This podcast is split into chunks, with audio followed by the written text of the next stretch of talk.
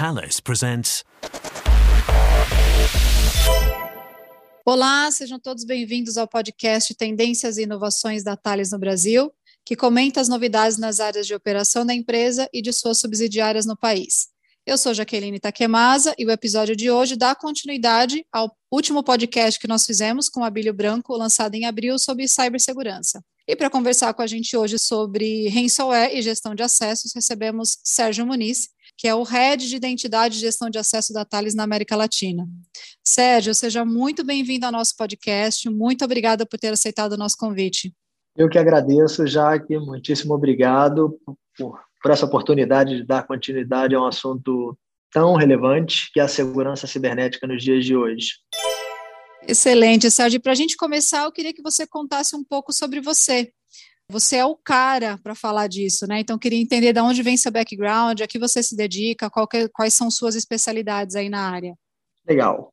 Bom, basicamente, eu tenho um histórico de quase 20 anos atuando com segurança digital dentro da própria Thales e empresas que foram adquiridas pelo grupo. E nos últimos cinco a sete anos aproximadamente, muito focada no cenário de segurança cibernética.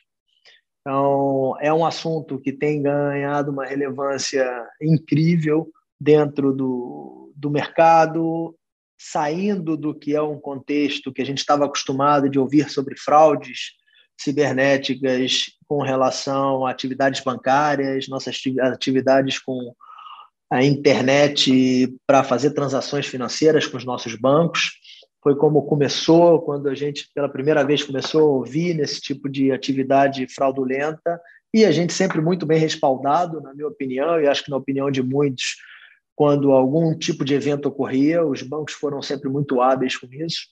E dali por diante, nesses últimos anos que eu passei a me dedicar fortemente ao, ao, a, a não só a segurança digital, mas à segurança cibernética, a gente viu um crescimento dessas tentativas de ataques não apenas sobre transações financeiras, mas o mundo saiu de um contexto de dados muito forte no, no, cenário de digitalização que a gente tem vivido.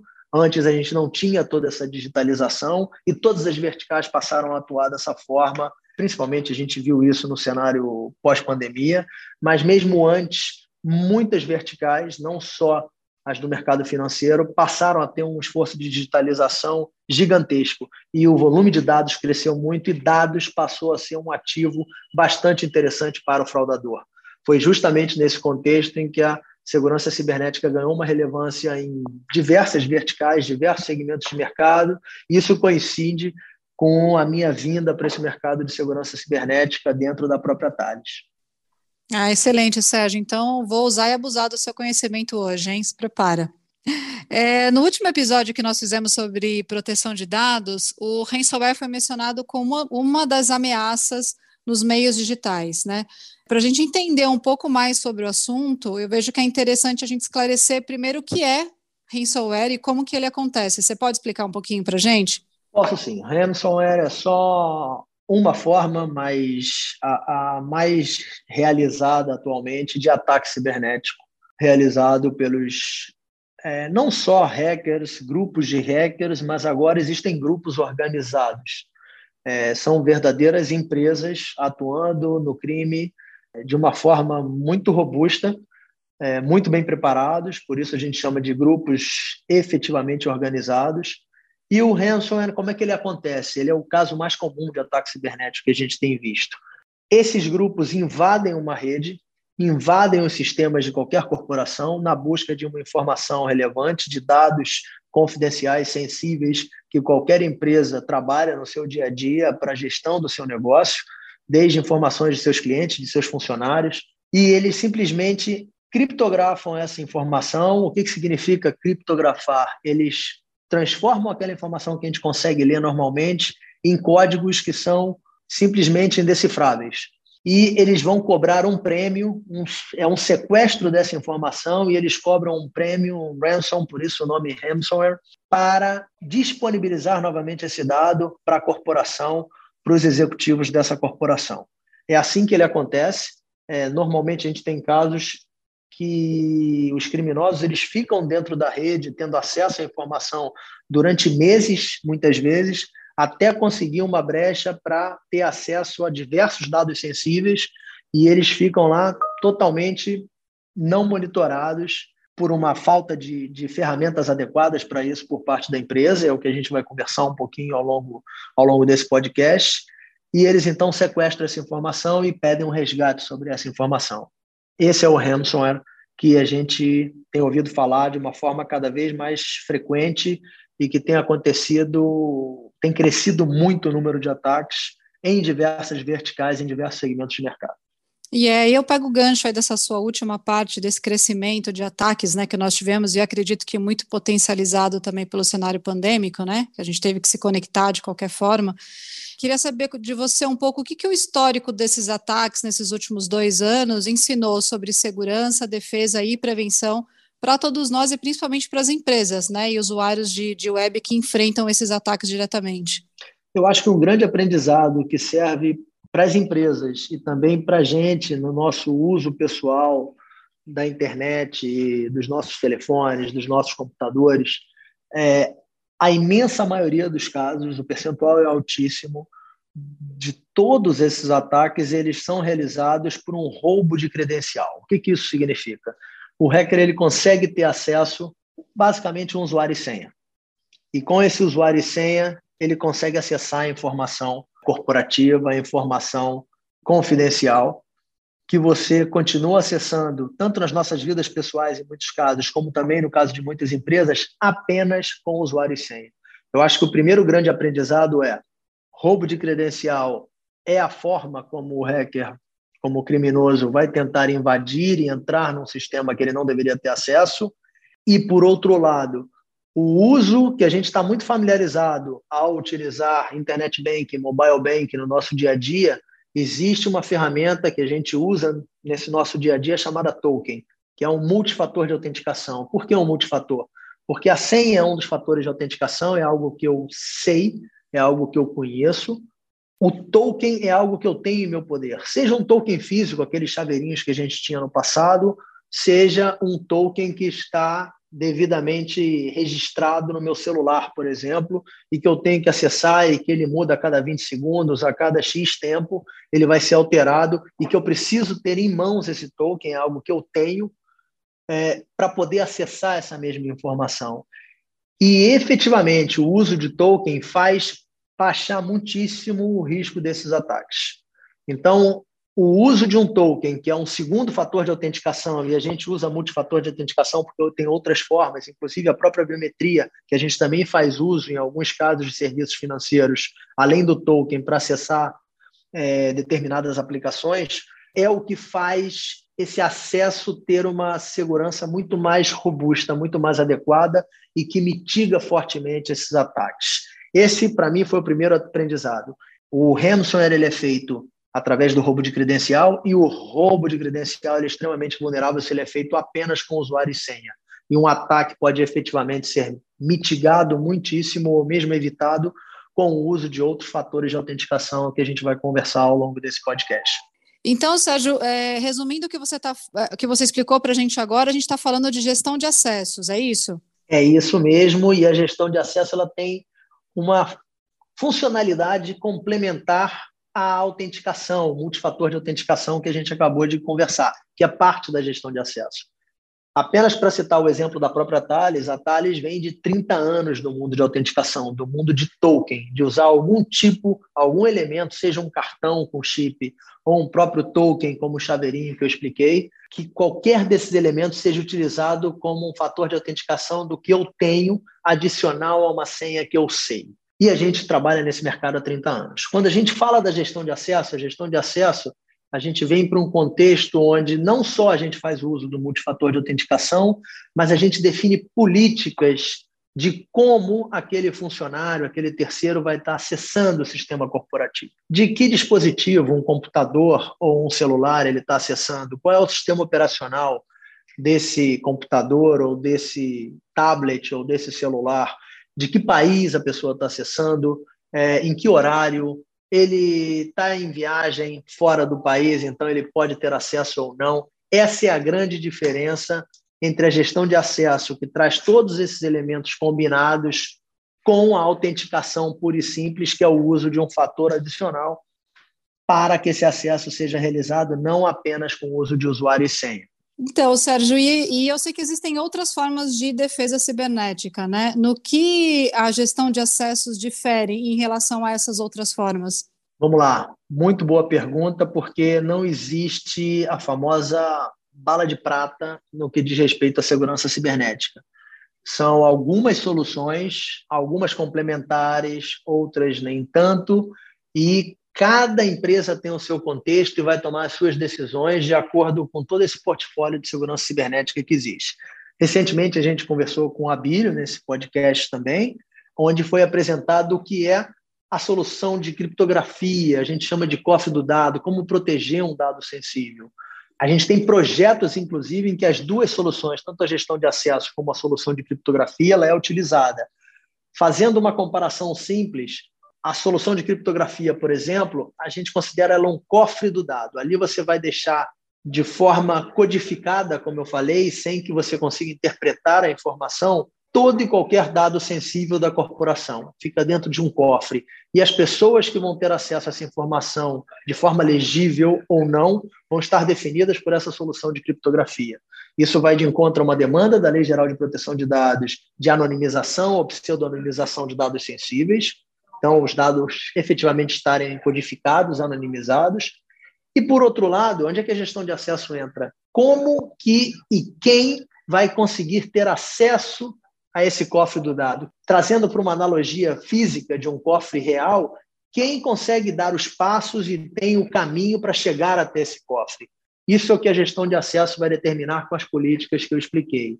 Agora, vamos trazer um exemplo do ransomware, de um ataque.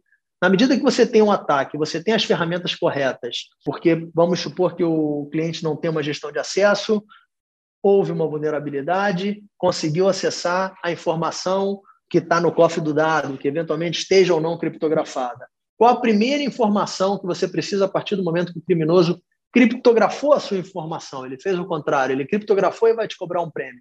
Você precisa ter um backup. Uma solução de backup, ela também é parte do portfólio de segurança cibernética. Você precisa ter essa informação armazenada em outro local para você conseguir ter acesso a ela, se um fraudador conseguiu ter acesso a, a uma parte dessa informação que está no ambiente principal, vamos chamar assim. Sempre esse ambiente principal precisa ter um backup em algum outro lado. O mercado chama muitas vezes um outro site de backup que é chamado de DRP, é um é, é, Disaster Recovery Plan. Você tem aquilo lá armazenado para qualquer situação crítica, para justamente você trazer todas as informações, manter um plano de continuidade, continuar trabalhando, e você eventualmente pode até ignorar o pedido de resgate de um criminoso que fez um ataque de ransomware. Então, todo esse portfólio da segurança cibernética ele precisa ser entendido quais são as vulnerabilidades mais críticas de acordo com o seu dia a dia, com o uso e com o fluxo dos dados dentro do seu ambiente como empresa. Quem faz isso é a área de segurança da informação para aí sim pontuar. E eu digo que a gestão de acesso é como um quick win.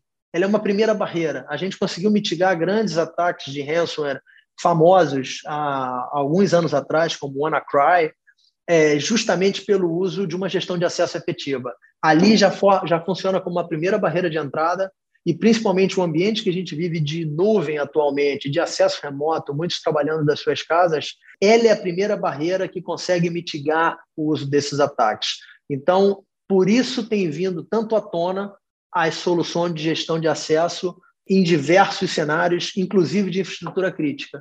Quando a gente hoje falar do, do ataque que aconteceu nos Estados Unidos, a Colonial Pipeline, depois desse ataque, uma ordem presidencial do governo americano foi tanto o uso de multifator de autenticação e da gestão de acesso, como uso de criptografia por parte de todas as entidades que trabalham nas diferentes esferas do governo é, federal, estadual é, e municipal nos Estados Unidos.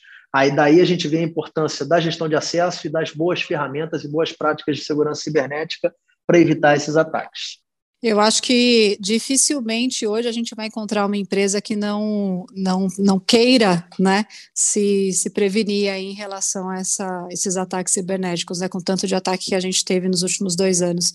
Sérgio, eu queria passar agora para uma coisa mais prática. Vamos sair da teoria para ir para a prática. Como que é a implementação de um modelo de gestão de acessos? Se eu tivesse uma empresa hoje, o que a minha empresa vai precisar para adotar essa prática?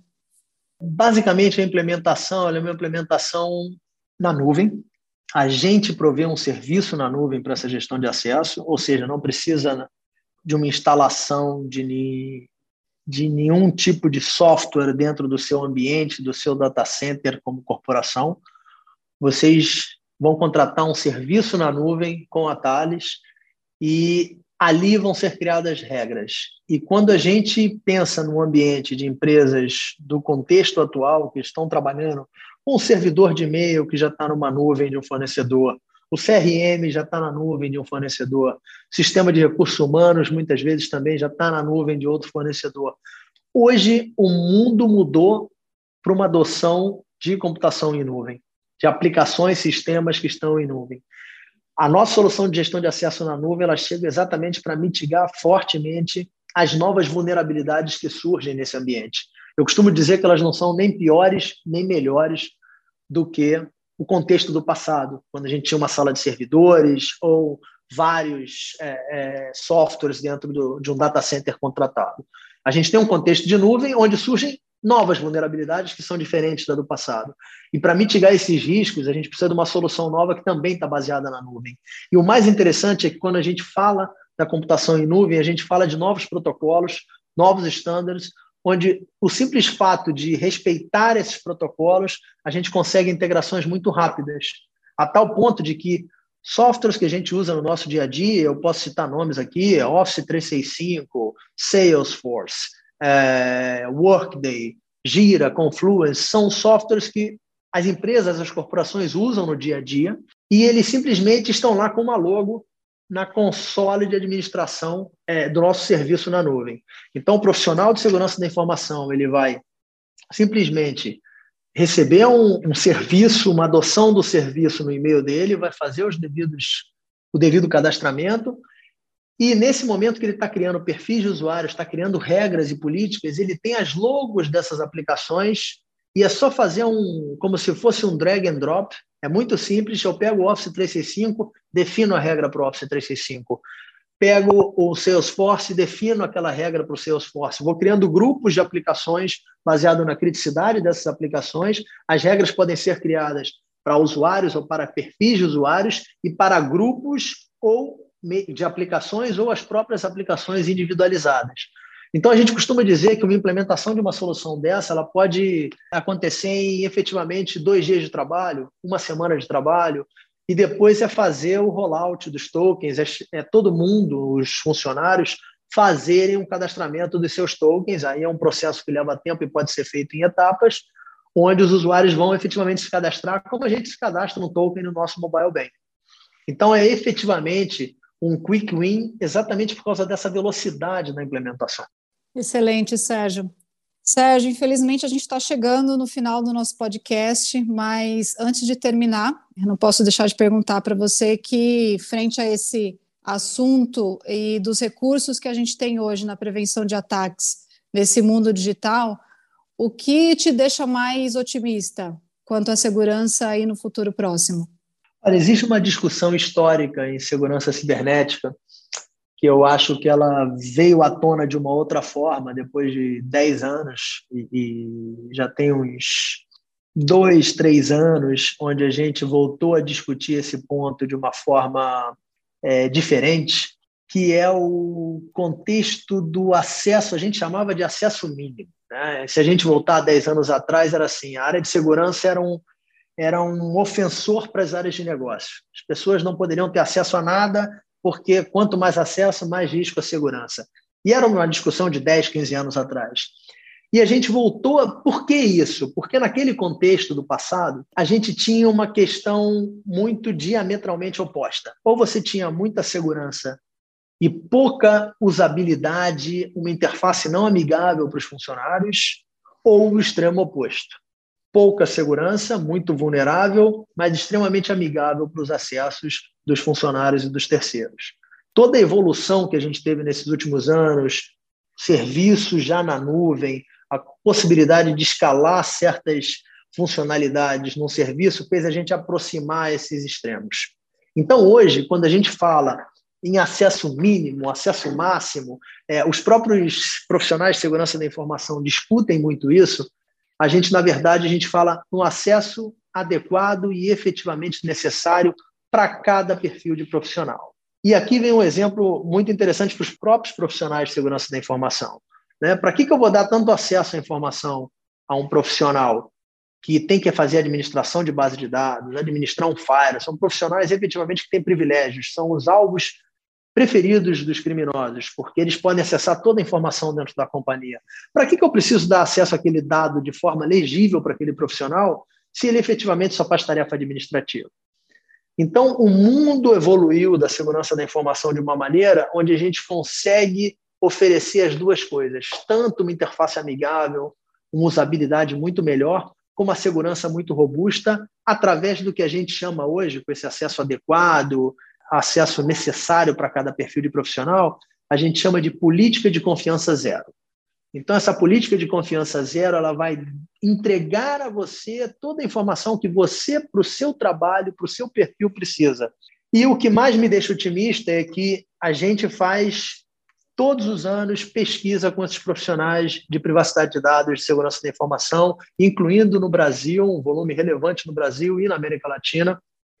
E o resultado dessas, dessas pesquisas nos últimos anos, a gente fez 2021, Provavelmente já vamos sair agora até o final do ano com o resultado de 2022 e a gente faz isso de uma forma recorrente.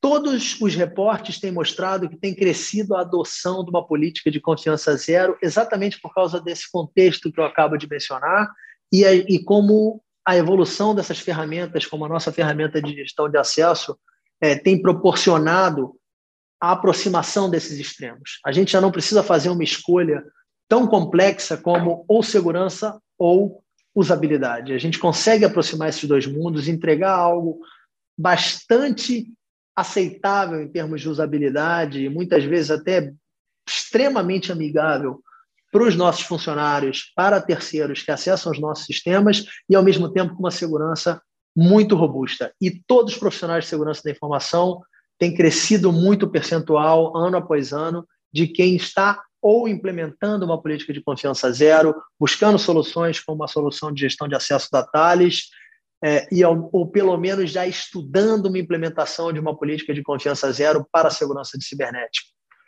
Os ataques têm crescido, isso é uma realidade, mas, por outro lado, a preocupação e a consciência de todos os níveis de uma corporação, C-level, board das empresas e não só as áreas de segurança e TI, mas as áreas de negócio e marketing têm começado a enxergar a segurança cibernética não como aquele ofensor de anos atrás, e sim como alguém que tem que participar da criação desde o início. É o que a gente chama de security by design. A gente vai criar um serviço novo, um serviço que é digitalizado no mundo cada vez digital. A gente vai criar com as premissas de segurança desde o início. E basicamente isso tem muito a ver com a Thales. Building a future we can all trust. Então, a gente efetivamente está entregando soluções para o mercado, soluções inovadoras, tecnologias inovadoras, mas sempre com as ferramentas de segurança necessárias para que a gente possa confiar nos serviços que a gente confia quando faz uso deles. Ah, Sérgio, eu acho que você complementou muito o que nós falamos com a Bílio no último podcast, que a gente enxerga aí que as empresas não, não, não tratam mais né, esse tema como gasto, mas sim como investimento, e que seja, que siga assim no futuro, né? E com isso, eu encerro o nosso podcast, te agradecendo mais uma vez por aceitar o nosso convite e compartilhar com a gente todo esse seu conhecimento na área. Essa conversa foi super esclarecedora para mim e eu tenho certeza que para todo mundo aqui que está ouvindo a gente. Então, mais uma vez, muito obrigada. Eu que agradeço, muito obrigado a todos, a audiência, e fico à disposição para quem quiser me contactar diretamente. Obrigada a todos que nos escutaram. Para conhecer mais sobre as operações da Thales, visite os nossos canais nas redes sociais e no YouTube, além do nosso website. Até a próxima.